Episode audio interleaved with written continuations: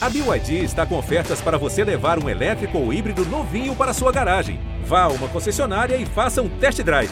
BYD, construa seus sonhos. Bem-vindos e bem-vindas ao podcast GE Grêmio. A edição de número 102 está no ar.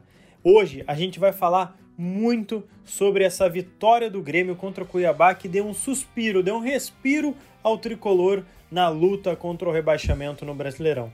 A gente também vai debater e já projetar o reencontro com Renato Portaluppi, hoje técnico do Flamengo.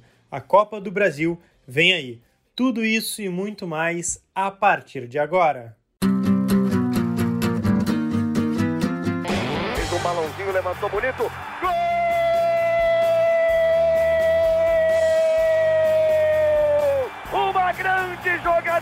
Renato pela direita. Partiu Luan, dominou o lance, é bom, o lance é bom, o lance é bom, o lance é bom. Olha o gol, olha o gol, olha o gol. Golaço do Grêmio. Para Everton, chegou, fez a finta, outra boa jogada, cruzamento. Olha a chance, olha o gol, olha o gol, olha o gol, olha o gol, olha o gol. Gol do Grêmio! Fala pessoal, tudo certo? Começando o GE Grêmio aqui, eu sou o Lucas Bubbles, repórter do GE. Globo, e hoje eu vou mediar aqui nosso papo é, com o Marco Souza, que é o repórter aqui também de, de Inter, de Grêmio, faz as, os dois lados. Primeiro podcast contigo, Marco, tudo bem? Tudo bem, Lucas? Um prazer, meu amigo. Vamos debater sobre Grêmio, que tem bastante assunto e até assuntos futuros, vocês vão entender. Keck também está aqui com a gente, a nossa influenciadora, torcedora, do Grêmio aqui no GE. Fala, Lucas, tudo bem? Beijo para a torcida do Grêmio, tô um pouquinho mais aliviado essa semana. É, eu tô vendo que tá com a aguinha, né? Que tá tô. É, um pouquinho, um pouquinho mais calminha essa semana, pelo menos. É. Bom, vamos debater primeiro é, sobre ordem, uma ordem cronológica, assim, desde o último podcast. A gente vai passar rapidamente para falar é, sobre contratações, chegadas, modificações no elenco e tudo mais. Mas o Grêmio venceu aquela, né, aquela velha frase, não convenceu. Queria ouvir é, do Marco por que, que o Grêmio não está convencendo Marco? Ou não é preciso convencer? É só preciso vencer?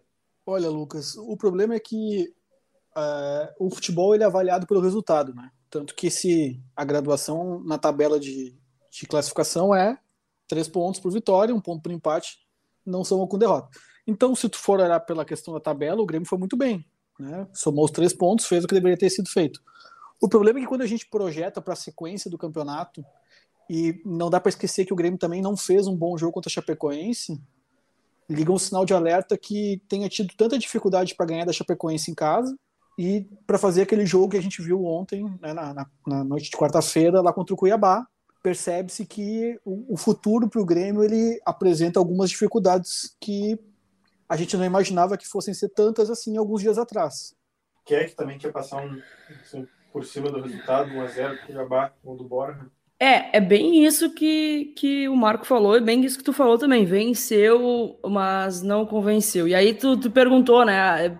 Precisa só vencer. Pelo discurso que o Felipão tem dado nas últimas coletivas, acredito que sim. Ele é bem enfático, inclusive, na questão de ah, eu quero é ponto eu preciso de ponto. É, para sair da lama que a gente se enfiou, acredito que é, vai ser o suficiente.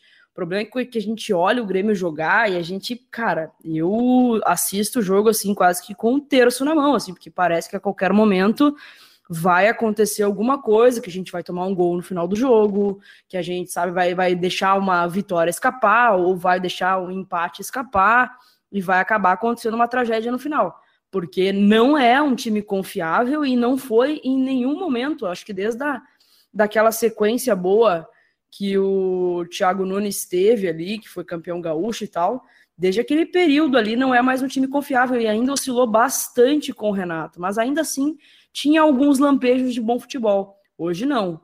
Hoje a gente se assusta muito vendo, vendo o Grêmio jogar. Assim, eu fiquei com muito receio ontem da vitória, magrinha. Gostei da postura do Grêmio no início, né? Com o Michael em campo, parecia um time um pouco mais interessado, mas depois que faz o gol, cara, é sofrimento atrás de sofrimento. Assim, a gente não. É pouco cria.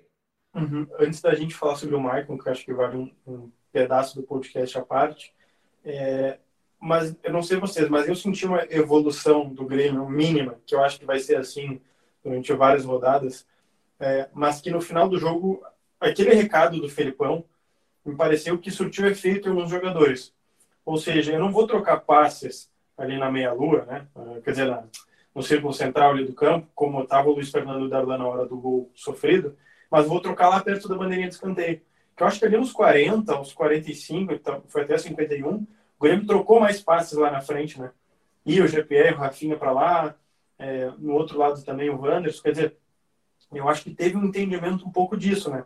Pô, tamo com a vitória, cara, vai ser vitória de 1 a 0 e deu. É. Deu, não tem papo, entendeu? Eu acho que houve uma mínima evolução. O, o, o grande ponto para mim, e, né, nessa vitória, é que o Grêmio saiu na frente, né? Nas outras, nas outras duas partidas, por exemplo, a derrota para São Paulo Vitória da contra a Chape, é, saiu atrás, teve que fazer o poder de reação, tudo, e, e para a Chape adiantou. Para o São Paulo já não. Não sei se vocês viram algumas evoluções também pequenas, depois a gente pode entrar no, no tema do Michael. Eu acho que nessa questão, sim, Lucas. É, é, teve o poder de reação contra a Chape, né? E foi rápido a resposta que o Grêmio deu, e assim como foi contra o São Paulo, também foi uma resposta rápida. O problema é que quando a gente consegue minimamente um resultado ok, né? Que foi é, ter virado a partida contra a Chape, ter feito um gol ontem, ter empatado com o São Paulo, que na minha percepção parece que o empate com o São Paulo lá era um bom resultado, é, a gente relaxa, parece que se, se é, acovarda muito, assim, sabe? E acaba cedendo muito é, riscos, assim, para o adversário. O que pode, cara, é, é, muito arriscado. Daqui a pouco tu toma um gol, como foi contra o São Paulo, no final do jogo, e tu deixa de pontuar. Mas o Clayson quase fez dois, né? Ontem também, três, né? Teve uma bola na trave ali que, meu Deus do céu, eu rezei três Pai Nosso. E Marco também viu alguma evolução? Olha, essa forma de. Até já coloquei isso algumas vezes no Twitter, né? Todo jogo de Grêmio praticamente é o, é o mesmo tweet. Essa forma, essa forma de jogar, ela te traz a falsa ilusão de que tu tá te defendendo bem. Porque tu, tu chama o adversário pro teu campo, ele vai estar com a bola rodando ali perto do teu gol, e tu, se tu não tiver uma ameaça de um contra-ataque em velocidade, de ter pelo menos assim a, a, a, ilusão de que se o cara vier muito para dentro do teu campo, tu vai poder avançar e pegar rapidamente ele numa posição desfavorável. O Grêmio não, não o Grêmio faz essa primeira parte que é recuar, se recua e mantém uma as suas linhas bem próximas do, do seu gol. Mas ainda falta a segunda parte, que é a mais importante para essa proposta de jogo, de eu vou conseguir te contra-atacar na hora que eu quiser e vai ser perigoso porque meus jogadores de velocidade vão ficar no hum. mano com teus zagueiros. Tu tá falando isso, Marco, agora eu tava lembrando de dois lances do Borja, em que é mais ou menos isso. É, o Cuiabá tá atacando, tá atacando, dá aquela segunda bola, né? Alguém da defesa afasta, e é o Borja que domina e tenta lançar, se eu não me engano, é o Alisson ou o Wanderson, lá na outra ponta. Acho que a bola até não chega, o Pereira, não lembro agora. Mas acho que tem um pouco disso também, né? Quer é, dizer, o... daqui a pouco não é o Borja que tem que estar tá armando, né? O, o que eu acho interessante, assim, a função dele, o, o, eu acho que o Borja foi uma contratação certeira, assim, olha, talvez seja a melhor contratação que o Grêmio fez nos últimos anos, pra, ainda mais pelo momento que, que, que vive, né? Sim. Ele é um jogador que ele, ele, ele faz muito bem isso de ser o, esse primeiro pivô, ele não é um cara de muita força, assim, não, apesar de ter um porte físico bom, ele não é um cara que faz, tem isso no jogo dele, né? Ele é um cara que faz essa primeira bola, né, esse pivô, mas ele é o cara que depois ele, é, ele tem muita força, muita arrancada para receber em profundidade. E no Grêmio ainda falta isso, né? O pessoal hoje tem. Ele quase fez, né, Marco? É, eu é, acho que ele. Só não eu, alcançou o segundo toque.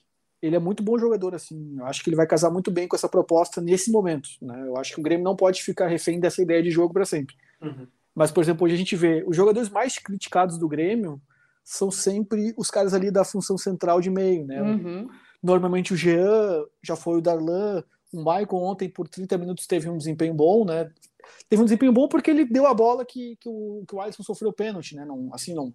O Grêmio não teve volume de jogo para ele controlar com passes Sim. e tal. E esse jogador está sacrificado. Eu acho que assim existe uma, uma coisa que a torcida do Grêmio precisa entender que esse um meia do Grêmio hoje em dia, ele é praticamente um segundo atacante. Ele é um cara que vai ficar ali junto com o Borja na frente, tentando esperar uma bola para fazer uma enfiada. Só que o Douglas Costa não estava bem ainda. Então agora Sim. que ele vai começar a ganhar ritmo, vai ganhar mais condicionamento físico, talvez ter um Jean-Pierre para lançar o Douglas Costa, do outro, lado, do outro lado o Alisson, se ele, se ele tiver recuperado para o final de semana. Mas eu, uhum. eu, eu acho que, que esse jogador. O momento do Grêmio é tão difícil que. que e, e a gente até se levar para o lado da matemática também não, não é meu ponto forte, mas o Grêmio vai ter que, vai ter que melhorar muito o seu, o seu aproveitamento nos próximos, nas próximas rodadas para sair dessa situação, né? É, vamos falar rapidinho do Michael, então, antes da gente avançar já para esses factuais que são os desfalques do Grêmio e que não são poucos. A gente pode até dar uma pincelada também nessa matemática, que é bem interessante. Mas o Maicon, é, aos nove minutos do jogo, né, do, do, primeiro tempo, ele escorrega no gramado. E convenhamos, né, gente? O gramado estava meio estranho, né? É, assim, na TV parecia bonito, assim, um tapetinho verde, mas às vezes saiu um estufo de grama, assim, que, nossa senhora, acho que nem aqui no Araribóia, aqui perto, aqui de Porto Alegre, né? Mas o, o Michael escorrega e parece que abre a virilha, né, Marco? A gente estava ontem debatendo também, é. vendo a transmissão onde é que era o local que ele estava sentindo mais dor. E acho que daí aos 28 ou 29 ele desaba. Uhum. Claro, isso é depois do gol, né? Ele, tem a, ele sente a dor aos 9 minutos, sai o gol uns minutos depois, ele aguenta um pouco mais e aí desaba e, e chora. Ele chora. E acho que essa cena pegou muito a torcida do Grêmio, né? Eu vi vários é, tweets, depois também no Instagram a gente acaba acompanhando alguma coisa de pessoal compartilhando. É, a gente vai ver também depois as postagens do Grêmio para ver o que a torcida está pensando. E, e muita é, solidariedade ao Michael, né? Eu acho que é, que, que, é um retrato, assim, de que a gente falou tanto de ciclos aqui, acho que aqui é que o Marco nem, não lembro se você estava nos podcasts do Renato, mas a gente falava, pô, o ciclo do Renato está acabando, o ciclo do Renato está acabando. E dentro do Grêmio tem vários miniciclos, né? no Mai, quando o Jeromel também já não está né, já não tá tão na metade, já está mais para o fim. Então acho que é um ciclo que está acabando, como a gente falou no podcast passado, e que acho que representa bastante, né? Não sei o que vocês podem falar aí também. Cara, Os 30 minutos do Michael. Fica. A gente ficou muito triste, assim. Eu, eu, quando eu vi o Maicon caindo aos 10 minutos, eu pensei, cara, não acredito, ele durou 10 minutos. Aí ele aguentou mais um pouco, né? Participou ali do lance do pênalti. E aí, quando ele desaba e sai chorando, foi por muito pouco que eu não chorei junto, assim, sabe? E eu vi muitos relatos de amigos meus, assim, gremistas, falando que tavam, tinham chorado junto com ele, porque é muito ruim, cara. É, é, é, tipo assim, a gente não consegue nem imaginar como é tu depender do teu corpo para para trabalhar, né? A tua ferramenta de trabalho é o teu corpo e tu não conseguir fazer isso, sabe? Tu não conseguir mais jogar nem um tempo mais sabe? Então, e, e, ainda mais na situação que o time está vivendo. A gente sabe que o Michael é um cara extremamente engajado, é foi capitão por muito tempo, é taxado ainda como capitão, né? A gente chama ele de capitão. E ele não conseguir contribuir nesse momento tão difícil que a gente está passando, assim, sabe? Então, acho que deve passar um filme na cabeça dele ali, porque o Michael, eu não acho ele. Eu, eu, eu não acho ele tão velho assim. Ele tá com 35, 36, né? Uhum. Poderia daqui a pouco jogar, sei lá, mais umas duas temporadas, se tivesse com com um corpo né, melhor, assim, se tivesse condição física para isso, né, não, não, não precisaria encerrar a carreira agora, mas é muito triste, assim, e a, gente como gremista que se identifica muito com o Michael e sabe a importância dele para o clube, assim, bah, eu, eu fiquei bem chateada, assim, vai saber quando a gente vai poder contar com o Michael agora, porque para mim ele faz muita diferença, assim, ele, eu, eu prefiro mil vezes 20 minutos do Maicon do que, sei lá, três jogos com o Jean-Pierre, porque eu já larguei de mão dele também. 35 anos, faz 36, dia 14 de setembro, de acordo com o site do Grêmio. Marco, uma pincelada também rapidamente no assunto Marco, e depois a gente pula aí para os desfalques. Depois tem uma boa metade aí sobre o reencontro com o Renato. Olha, eu, eu acho que o Maicon ele marcou uma era de futebol do Grêmio que rompeu com com um padrão de que o Grêmio buscava incessantemente de retomada aquele dos anos 90. O Grêmio se desprendeu daquela forma de jogar e o Michael foi muito parte disso. Ele como volante foi um jogador que que no Brasil dificilmente a gente vai pegar na história recente um cara que teve uma identificação tão rápida e assim mudou de forma tão grande a forma de jogar de um time. É, é triste ver um, um, cara que, que, se todo mundo tem boas referências do Michael, todo mundo que conversar com algum jogador do Grêmio, com algum dirigente, vai ouvir coisas boas do Michael.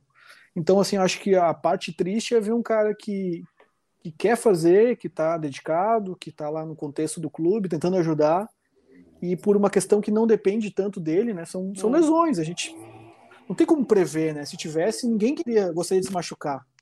E aí, pô, ver o cara repetidas vezes perdendo tempo por, causa, por conta de, de problema físico é, é triste, assim. E, e, e, ele mesmo colocou o prazo né, do final do ano que ele vai sair do clube.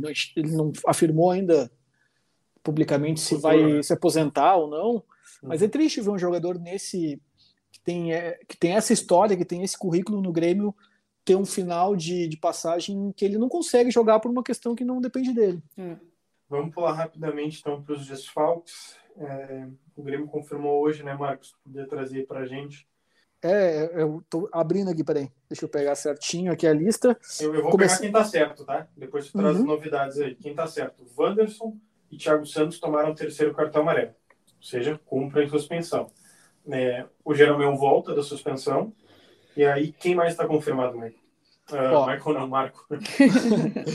o Alisson, né, sofreu com uma lesão, a gente está trazendo informação certinha para saber qual foi o problema que ele relatou. Uhum.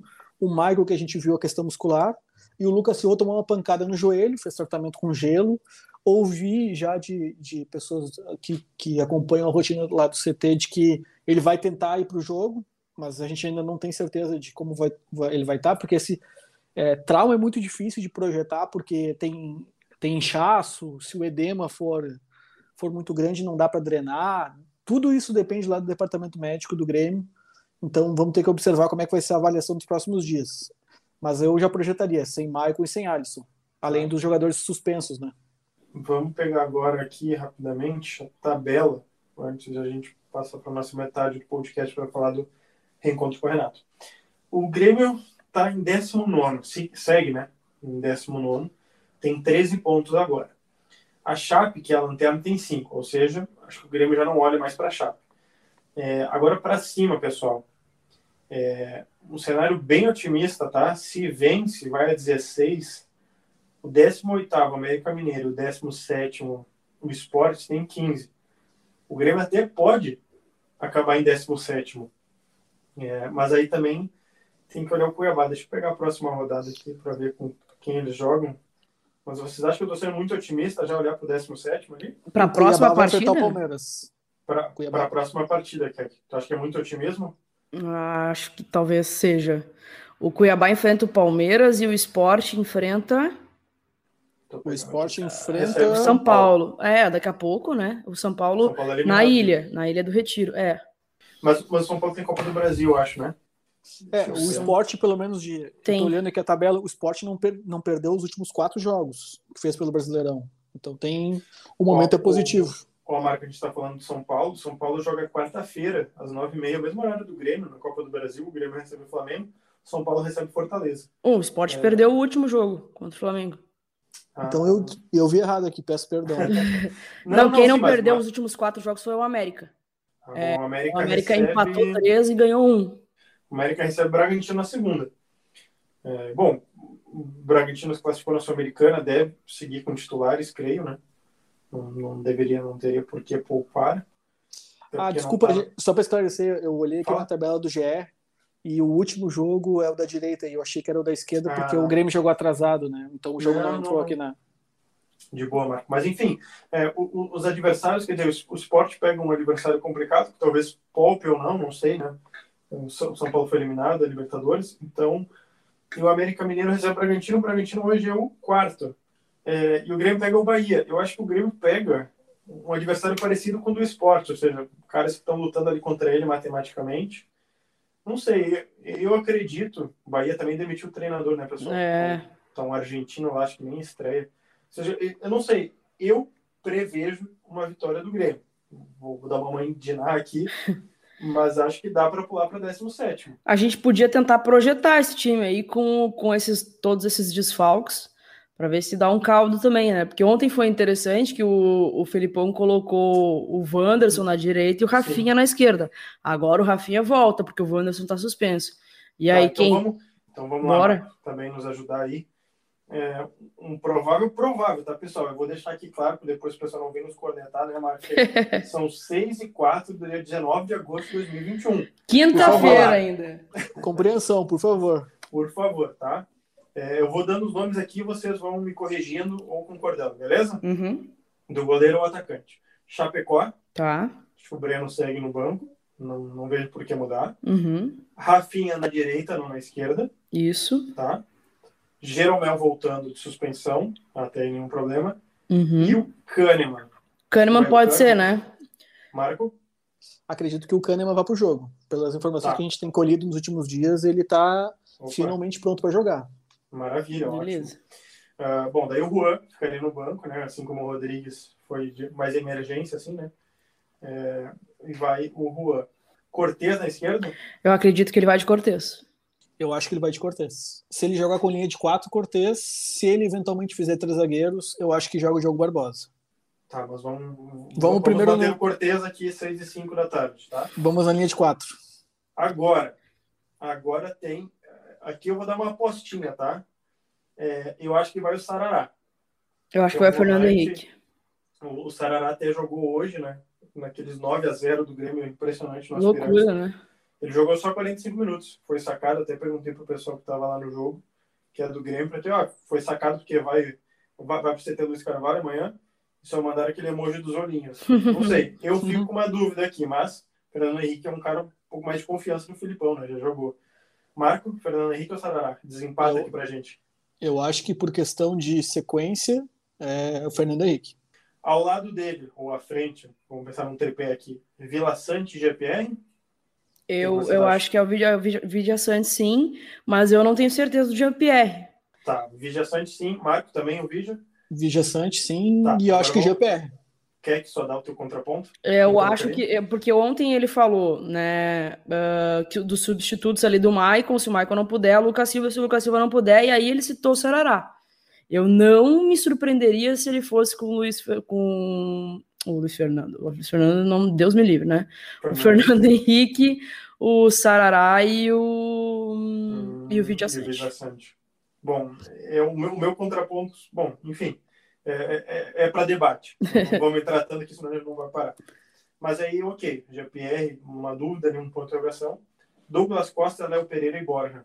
É, eu E acho que o Léo também. Pereira tem entrado mais. O que tu acha, Marco? É, eu acho que o trio final não, não tem nem como ser diferente, né? Eu acho que é esse aí mesmo. A não ser que ele invente de ir com o Luiz Fernando também, né? Que tem entrado bastante. Bom, quem, sabe. É, vamos então para nossa, vamos virar a nossa chavinha aqui do podcast. A gente já conseguiu projetar um time, já falamos bastante aqui do factual do Grêmio nos últimos dias, projetando também o jogo de sábado contra o Bahia, se você está ouvindo isso no domingo, ou mesmo né, na, na quase madrugada aí de sábado, nas últimas horas, você já sabe o resultado do Grêmio. Mas tem um resultado que talvez você não saiba, ouvinte de sábado ou de domingo, que é Grêmio Flamengo pela Copa do Brasil. O jogo de ida das quartas de final será na quarta-feira, nove e meia da noite, dia 25 de agosto, na Arena. Será um reencontro com o Flamengo, será um reencontro com não sei quantas marcas. Tem Rafinha, olha, tem um monte de assunto. O que, que vocês estão projetando? Vamos começar com a Keck aqui, por favor. O que você está projetando para esse jogo, principalmente o reencontro com o Renato? Ah, eu vou te falar que eu nem consigo pensar na Copa do Brasil por causa da situação do Grêmio no Campeonato Brasileiro, assim. É, é óbvio que, né, a gente acompanhou ali o sorteio, dá uma brincada por ser o Flamengo, Renato logo agora e tudo mais. Mas, sinceramente, Lucas, eu iria, eu abdicaria dessa Copa do Brasil, assim, botar, sei lá, o time secundário para jogar, assim, porque eu acho que não é só para desgaste, vai, daqui a pouco vai, vai tomar uma, um sacode do Flamengo aí, e aí vai, vai piorar mais ainda a nossa situação, assim, sabe? Não sei. Eu, eu tô meio que olhando de uma forma muito amarga para essa Copa do Brasil. Não queria de verdade em- é, encontrar o Renato agora, né? Mas já que vai encontrar o Renato, bom, o Renato podia daqui a pouco, né, dar uma facilitada aí, focar na Libertadores, focar no brasileiro. Só assim, assim, para eu Ele ter. podia poupar, né, Keck? É, podia poupar, e mesmo assim já seria um time extremamente competitivo, sabe? Mas, cara, hoje, assim, quinta-feira, né, dia 19 do 8, eu não tô nem um pouco empolgada para essa Copa do Brasil. Mas no dia, tu sabe como é que é, né? A gente acaba se empolgando, É, vai ver o jogo, obviamente. É vai mais torcer. meia, né? É, não, vai. né? Não, Começa o com certeza. E aí o Inter dá uma, dá uma, uma esperança também, né? Que vai lá e faz 4 a 0 no Flamengo, uma epopeia surreal, assim.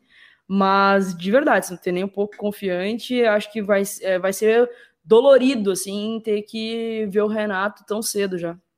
Marco, também quer dar uma pincelada aí no assunto. Depois a gente pode até pegar alguns tópicos aqui, depois eu chamo. Pois é, eu vejo um, é um jogo que, na verdade, até um ponto que o Filipão falou nas suas últimas coletivas que eu acho interessante de, de que a gente converse aqui, é que a questão não é nem assim, o, o problema não é nem a prioridade, é que o Grêmio não consegue estabelecer uma, uma sequência de bons resultados, né? Isso Uhum. para a questão anímica é importante também para os jogadores confiarem mais, até no próprio na própria proposta de jogo, né? Tu- todo mundo é questão coisa de ser humano, assim, não é não é contra o Filipão, a favor do Filipão, é, é da natureza humana acreditar quando as coisas dão certo.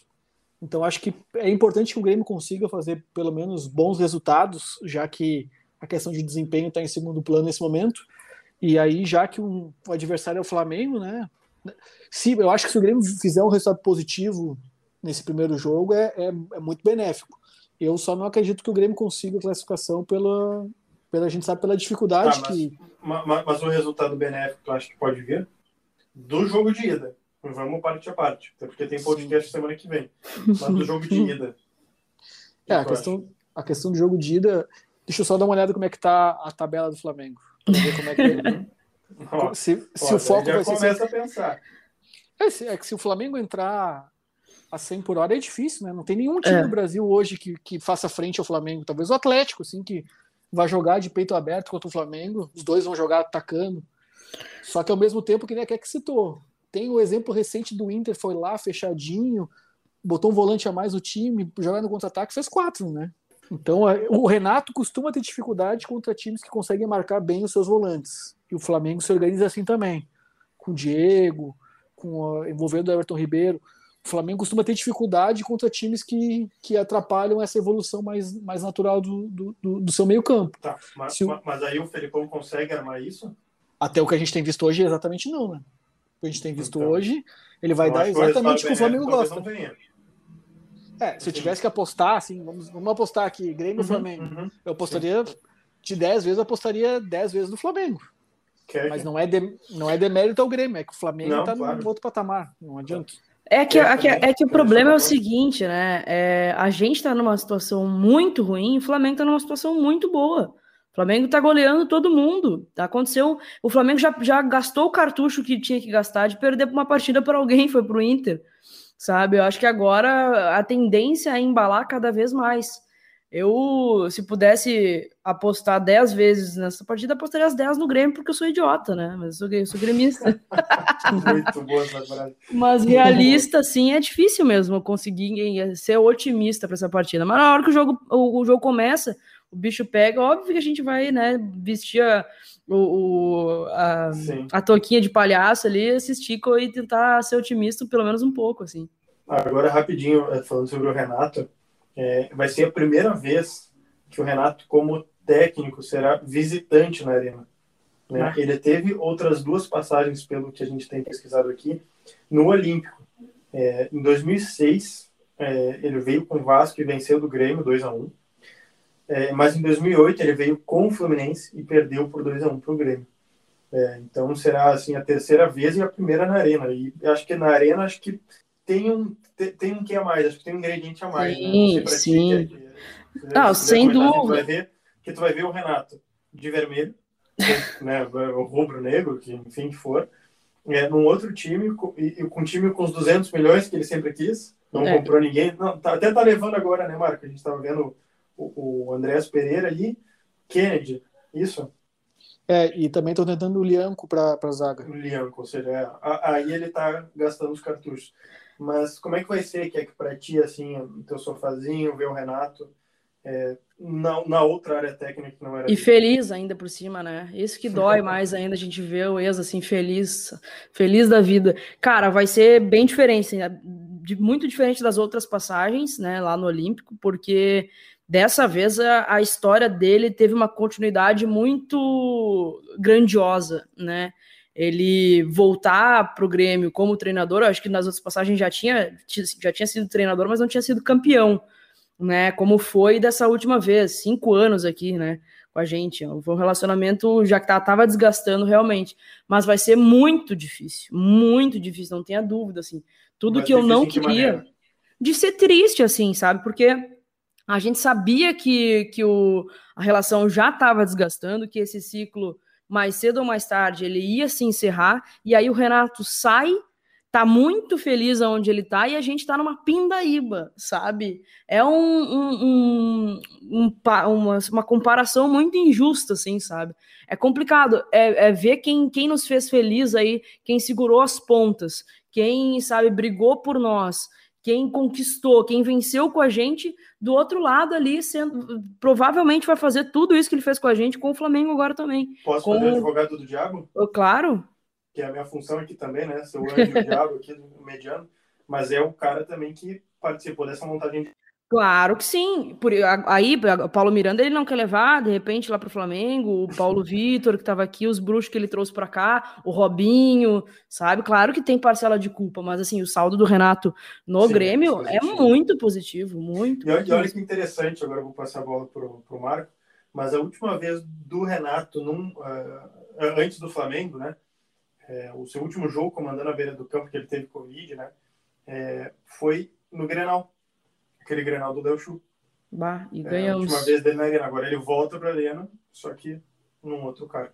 Não, e ainda Agora... o Renato não me faz o favor de perder por 4 a 0 para o Inter, né? Para dar mais um ranço ainda, tá louco? Agora, Marco, uma perguntinha bem simples, tá? Porque naquele gramado da Arena, fora das quatro linhas, naquela área técnica, qual é o maior técnico do Grêmio? Bem simples, por favor. Bah. Só isso.